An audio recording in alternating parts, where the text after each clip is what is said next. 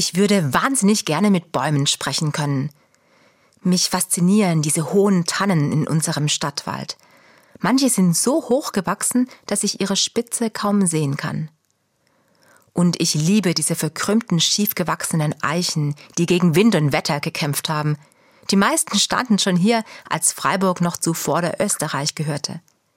Ich würde so gerne hören, was diese Bäume zu erzählen haben – von den vielen kalten Wintern, die sie erlebt haben und überlebt, von den vielen Menschen, die an ihnen vorbeigelaufen sind, lachend, streitend, verzweifelt, voller Hoffnung, von den vielen heißen Sommern, in denen sie nur wenig Rinde zulegen konnten, von den vielen Tieren, die sich bei ihnen versteckt und an ihnen geknabbert haben, von den Zeitläuften mit ihren menschlichen Revolutionen, Kriegen und Friedenszeiten und von dem, was es heißt, durchzuhalten, zu überleben, nach einem kalten Winter wieder auszutreiben, einer Vogelfamilie Raum zu geben, Menschen einen Schattenplatz zu bieten, immer wieder neu. Manchmal bleibe ich eine Weile an so einem uralten Baum stehen.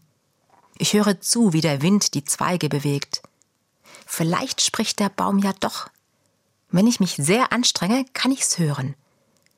Wer Gott vertraut, ist wie ein Baum, gepflanzt an den Wasserbächen, der seine Frucht bringt zu seiner Zeit, und seine Blätter verwelken nicht.